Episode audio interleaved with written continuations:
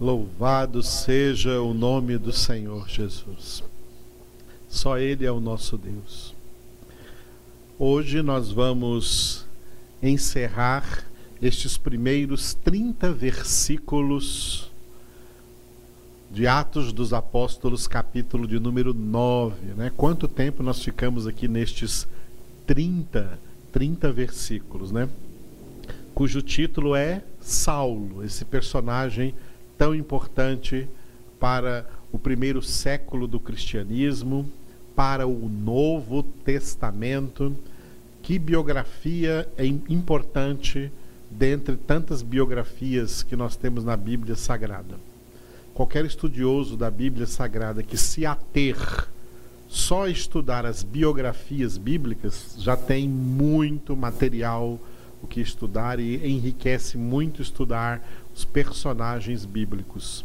Saulo de Tarso, que foi transformado no nosso apóstolo Paulo, é uma dessas biografias importantíssimas na Escritura Sagrada e muito ainda, muito ainda falaremos acerca deste personagem aqui no decorrer do livro dos Atos dos Apóstolos. Olha, esse livro tem 28 capítulos. E agora que nós estamos aqui né, no capítulo de número 9. Terminando hoje até o versículo 30, mas depois continuaremos na quarta-feira, né? Quarta-feira, no versículo 31 em, em, em diante. Porque amanhã é o dia da nossa ceia, então amanhã a pregação é sobre o Pai Nosso, a, a pregação de oração, seguindo o calendário da nossa ceia neste ano de 2020, um ano difícil para todos nós. E ali dentro do Pai Nosso temos tudo que nós precisamos orar diante do nosso Papai do céu. Aleluia. Muito bem, Atos capítulo 9, de 1 a 30, título Saulo nós vimos que esse texto está dividido em duas partes, geograficamente. Saulo em Damasco, de 1 a 25, e Saulo em Jerusalém, de 26 a 30. Nós estamos nesse último última parte aí, em Jerusalém, Atos 9, 26 a 30. E nós vimos na quarta-feira que esse pequeno texto ele está dividido em duas partes. Versículos 26 e 27, acolhimento em Jerusalém, como Saulo foi recebido em Jerusalém depois que ele voltou da cidade de Damasco, na Síria. E hoje nós vamos ver os três últimos versículos, 28, 29 e 30, Atos 9, de 28 a 30, problemas em Jerusalém. Né? Jerusalém ali teve alguns problemas com a presença do Saulo de Tarso. Vamos analisar esses problemas aqui em Atos capítulo 9. Então, problemas em Jerusalém, Atos 9, 28 a 30. Versículos 28 e 29, pregação extemporânea. Ou seja, pessoas que começam a pregar antes do tempo certo de estarem pregando. Saulo acabou sendo uma dessas pessoas e nós vamos explicar sobre isso, né? Pregação extemporânea.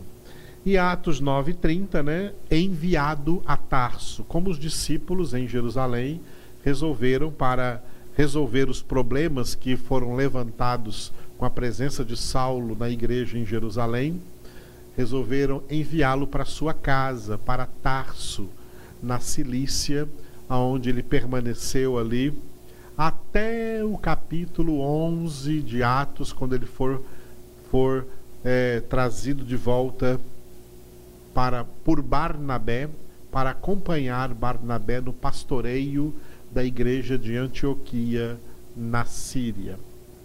Então nós vamos ver Saulo desaparecer hoje aqui tá, do cenário do livro dos Atos dos Apóstolos, no capítulo 9, e surgir novamente só lá no capítulo 11 cronologicamente, nós vamos ter aqui, tá? Dessa viagem de Paulo para Tarso até, a seu, até Barnabé buscá-lo para ajudá-lo na igreja de Antioquia, na Síria, capítulo 11. De Atos 9 a Atos 11, nós temos uma cronologia de uma década. Dez anos se passaram. Vamos entender isso no decorrer do nosso estudo do livro dos Atos dos Apóstolos, estudo tão importante para nós, para toda a igreja do Senhor Jesus. Bom, essa pregação extemporânea, Atos 9, 28 a 29, dois versículos. O versículo 28, Saulo pregando em Jerusalém. Né? Essa pregação extemporânea de Saulo, que ele começou em Damasco e agora também está pregando em Jerusalém, quando ele foi acolhido aqui em Jerusalém. E, versículo 29, como Saulo estava falando e discutindo com as pessoas a quem ele estava pregando, falando e discutindo. Ok. Vamos ver um por um desses três versículos, né? Versículo 28, pregando em Jerusalém. Estava com eles em Jerusalém, ou seja, Saulo de Tarso, agora convertido, estava com os discípulos em Jerusalém, entrando e saindo, pregando ousadamente em nome do Senhor. Maravilha, né?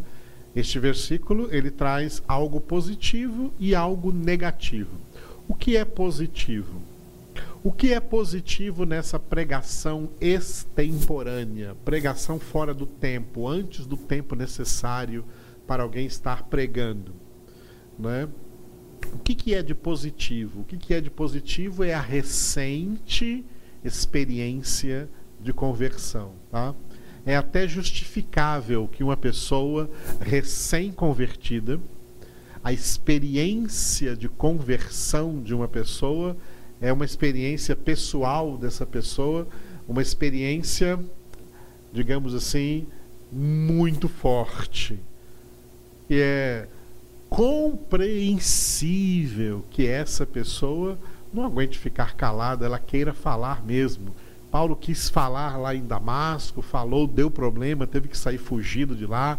Acolhido em Jerusalém, ele quis falar também, né, e começou ali a pregar ousadamente em nome do Senhor Jesus. Isso tem um aspecto muito positivo, porque é um aspecto ligado a a esse primeiro fervor, esse primeiro calor da experiência da conversão. Como é bonito uma pessoa recém-convertida falando ousadamente de Jesus para todo mundo. Isso é lindo, é maravilhoso.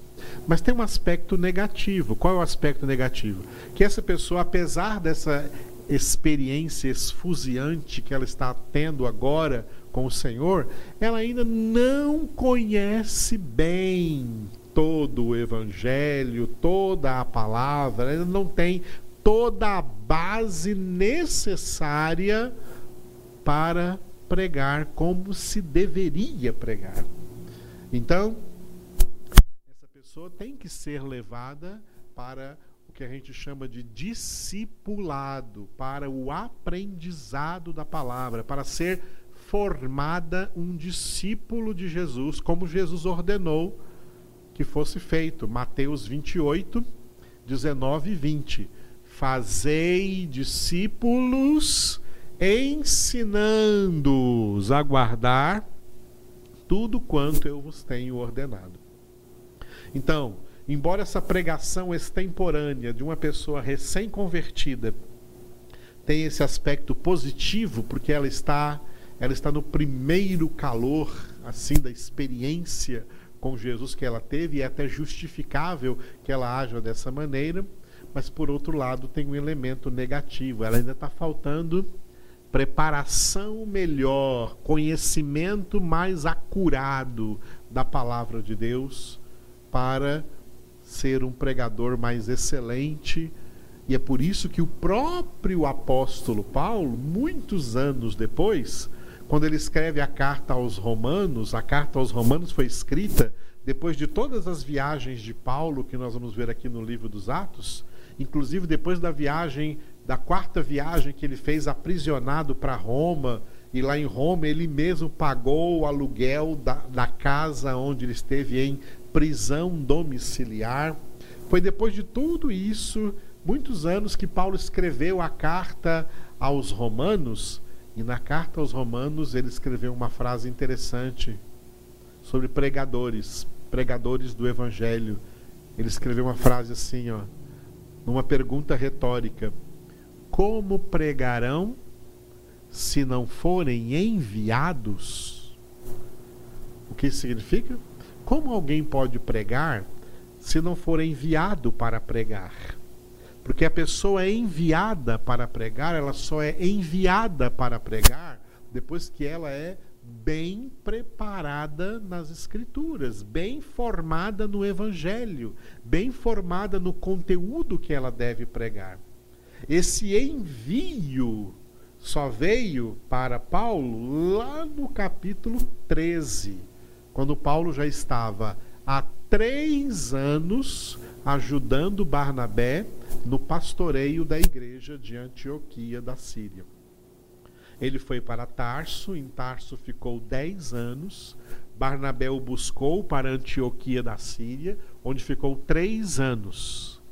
Então, digamos, 13 anos após a sua conversão, no capítulo 13, coincidência numérica, capítulo 13 de Atos, foi que Saulo foi enviado. Eles estavam reunidos ali na igreja de Antioquia, está escrito isso no capítulo 13 de Atos, e o Espírito Santo falou lá com eles: Separai-me Barnabé e Saulo para a obra que os tenho destinado. E eles impuseram as mãos sobre eles, oraram e os enviaram em nome de Jesus. E agora, enviados em nome de Jesus, Barnabé e Saulo saíram naquela que foi chamada a primeira viagem missionária do apóstolo Paulo. E é nessa viagem que ele assumiu então a pregação. E apesar de estar na companhia de Barnabé, quem mais detinha a palavra na pregação era o Saulo, que passou a ser chamado pelo seu nome grego de Paulo. E se tornou então o apóstolo Paulo, apóstolo do Senhor Jesus Cristo. Uma vez aprendida essa lição, que durou 13 anos após a sua conversão para ser aprendida de fato, então Paulo escreve lá aos Romanos, muito tempo depois dele já ser um ministro de Deus, um apóstolo do Senhor, já ter sido enviado pelo Senhor a pregar naquele primeiro mundo antigo inteiro, Paulo escreve: Como alguém vai pregar sem ser enviado? Como pregarão se não forem enviados? A pregação de quem não é enviado é uma pregação extemporânea uma pregação sem uma boa preparação, uma pregação que pode não ser bem sucedida porque não tem uma boa preparação. Então foi assim que Paulo começou a pregar em Jerusalém, e por isso o que aconteceu? Veja o versículo 29, Atos 9, 29. Ele acabou falando e discutindo, esse é o título. Falava e discutia com os helenistas, mas eles procuravam tirar-lhe a vida. Falava e discutia com os helenistas. Em Damasco, ele pregou para os judeus nas sinagogas judaicas lá de Damasco, e esses judeus, entre esses judeus naquelas sinagogas, nenhum se converteu, mas todos quiseram matá-lo. Em Jerusalém, ele pregou para gregos. Helenistas aqui são pessoas de língua grega, pessoas de origem grega, pessoas da Grécia que habitavam em Jerusalém, os helenistas. E esses também, nenhum deles se converteu. No estilo de Lucas escrever, já falei isso para vocês, Lucas gosta de falar quando alguém se converte. E aqui nenhum desses helenistas foi convertido pela pregação de Paulo, embora ele pregasse sobre Jesus de maneira ousada, ousadamente pregava em nome de Jesus, mas esses helenistas queriam matá-lo. E na sua ainda extemporaneidade como pregador, Paulo ainda entrou em uma questão aqui que é a questão de, além de falar sobre Jesus, passar a discutir. Ele discutia. A palavra de Deus não deve ser discutida. Mensageiros de Deus não discutem, não são enviados para discutir com ninguém a palavra de Deus. Nós não discutimos Bíblia, nós anunciamos Bíblia. O Evangelho não é para ser discutido, o Evangelho é para ser anunciado e não discutido. Jesus disse: Olha, anunciem o Evangelho. Quem vos ouve, a mim ouve, quem vos rejeita, a mim rejeita. Mas não discuta com ninguém, não tem que discutir, só anunciar. Preguem o Evangelho a toda criatura. Quem crer e for batizado será salvo, quem não crer será condenado e acabou. Não tem que discutir. Tem muita gente que tem essa mania de entrar em discussão que vira briga. Discussão vira briga, vira desentendimento. Já, já o Espírito de Deus se retira daí. Ele não vai discutir com ninguém. Nós não discutimos. E Saulo de Tarso, aí recém-convertido, muito consciente agora de que Jesus realmente é o Senhor, é o Filho de Deus, né? Tentou às vezes forçar um pouco a barra ali pela discussão. Por que forçar um pouco a barra? Quando a gente força a barra, a gente peca contra o que o Senhor disse em Zacarias 4, 6. Zacarias 4, 6. Não por força, nem por poder. Algumas traduções é não por força nem por violência, mas pelo meu espírito, diz o Senhor. Quando a gente transforma a pregação em discussão, aí saiu do espírito e entrou na força. Está tentando forçar uma barra. Nós não precisamos forçar ninguém a aceitar Jesus, a aceitar a palavra, a aceitar o Evangelho. Nós só temos que anunciar. Gostaram bem, não gostaram, problema deles. Creram, aleluia, não creram, problema deles.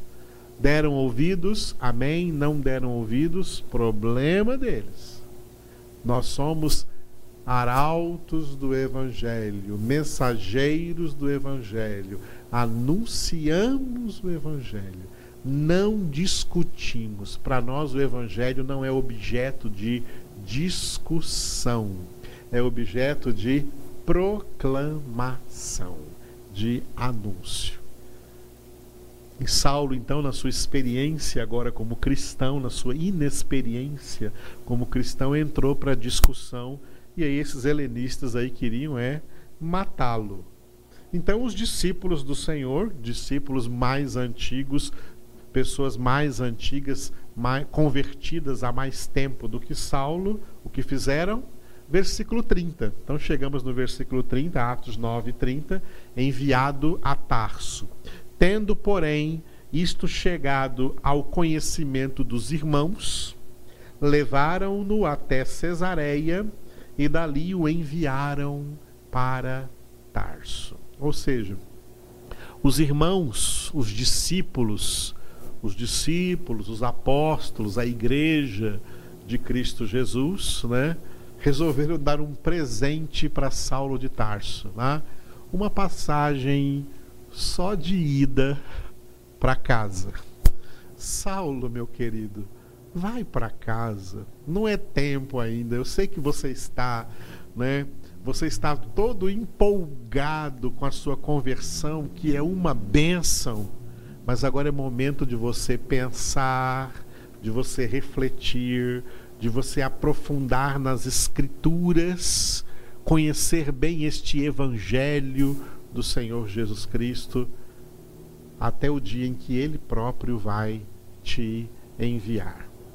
Então levaram ele até Cesareia, de Jerusalém até Cesareia, mais ou menos, né? Falha falho algum erro da minha parte, né, nessa parte geográfica, mais ou menos 50 a 60 quilômetros, não muito longe, né, 50 a 60 quilômetros daqui em Goiânia, ou mais um pouco, é, de Jerusalém. Cesareia ficava ali à margem do mar Mediterrâneo, havia ali um porto, e eles compraram a passagem para Saulo de Tarso, viram ele entrar no navio e ir embora, tá? E ir embora para sua casa. E o que, que Paulo foi fazer na sua casa? Ele foi refletir na sua experiência. Ele foi refletir na palavra de Deus. Essa reflexão, esses essa meditação na palavra de Deus durou uma década, dez anos. Dez anos depois ele veio, ele, ele foi encontrado na sua casa. Vamos ver isso lá em Atos capítulo 11. Barnabé foi buscá-lo, o encontrou lá na casa dele.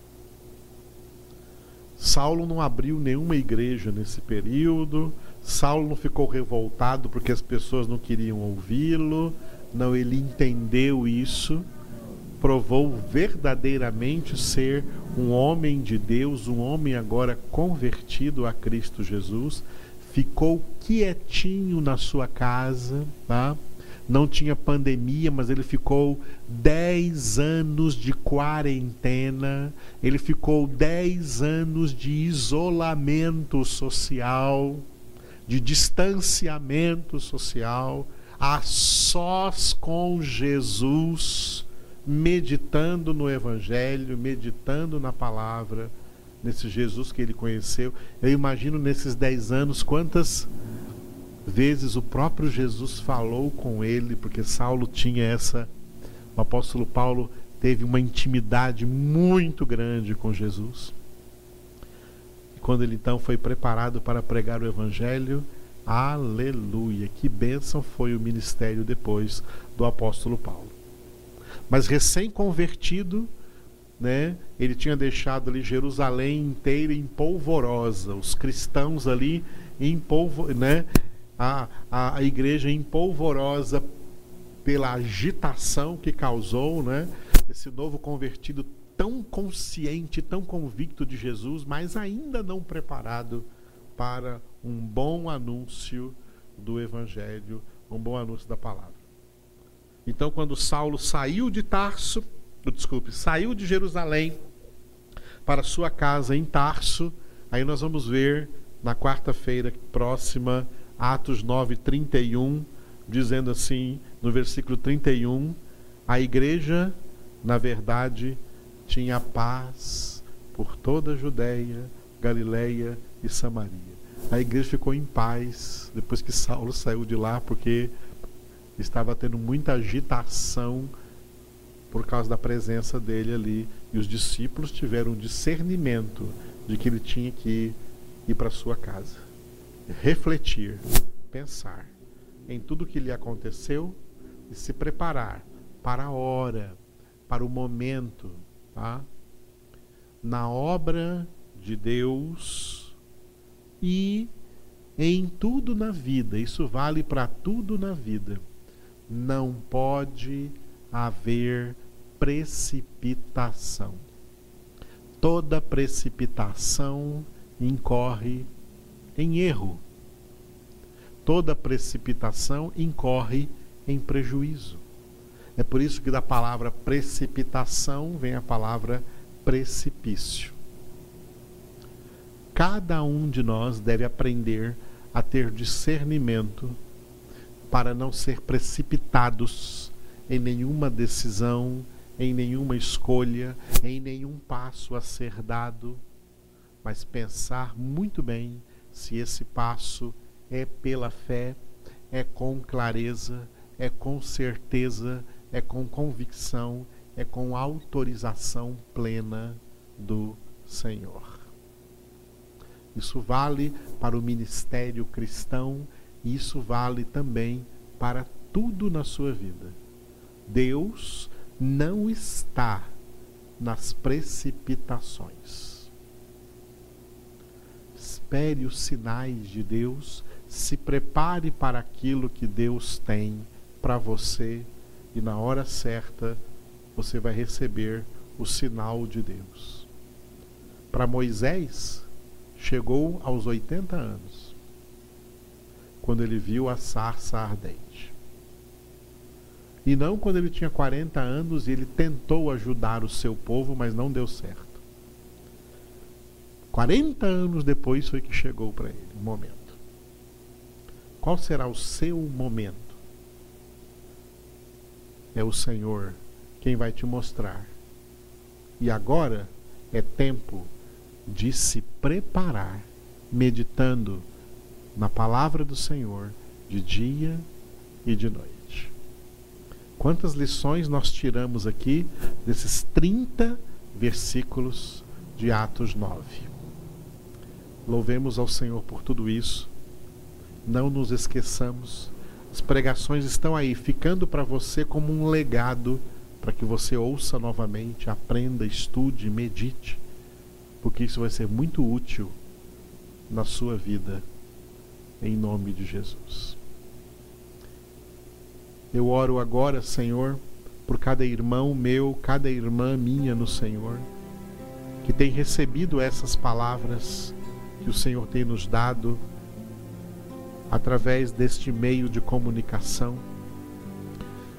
Que todos sejam edificados na tua palavra, edificados na fé, edificados no amor, na oração, na experiência cristã, na vida espiritual, que todos cresçam na tua graça, no teu conhecimento, que todos, Senhor, sejam conduzidos por ti àquilo que o Senhor já tem planejado para cada um. Que todos sejam preparados, Senhor, para os nossos ministérios gerais, orar em favor de todos os homens e também testemunhar aos homens o Senhor, o seu Evangelho, a sua palavra, coisa para a qual cada um precisa também dedicar-se a se preparar cada vez mais, lembrando que ninguém nunca estará preparado completamente, perfeitamente preparado, porque o Senhor realiza, tu realizas, Senhor, a tua obra de maneira perfeita, usando instrumentos imperfeitos que somos nós. Nenhum ministro é perfeito, nenhum pregador é perfeito, só o Senhor é perfeito.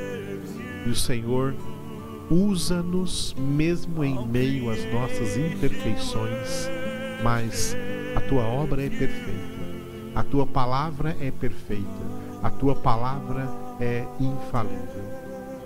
Toca, Senhor, em nossas vidas, em nossos corações, guia-nos pelo ministério poderoso do teu Espírito Santo a esse crescimento espiritual. E quanto mais crescemos na tua graça e no teu conhecimento, na medida em que crescemos, nos tornamos melhores instrumentos em tuas mãos, melhores testemunhas do Senhor, melhores pregadores, anunciadores, arautos do teu evangelho, melhores embaixadores do teu reino nesta terra, no meio dessa humanidade que jaz no maligno e que nem sabe, que até ignoram o tanto que necessitam de ti, Senhor. A ti toda honra e toda glória. Amém.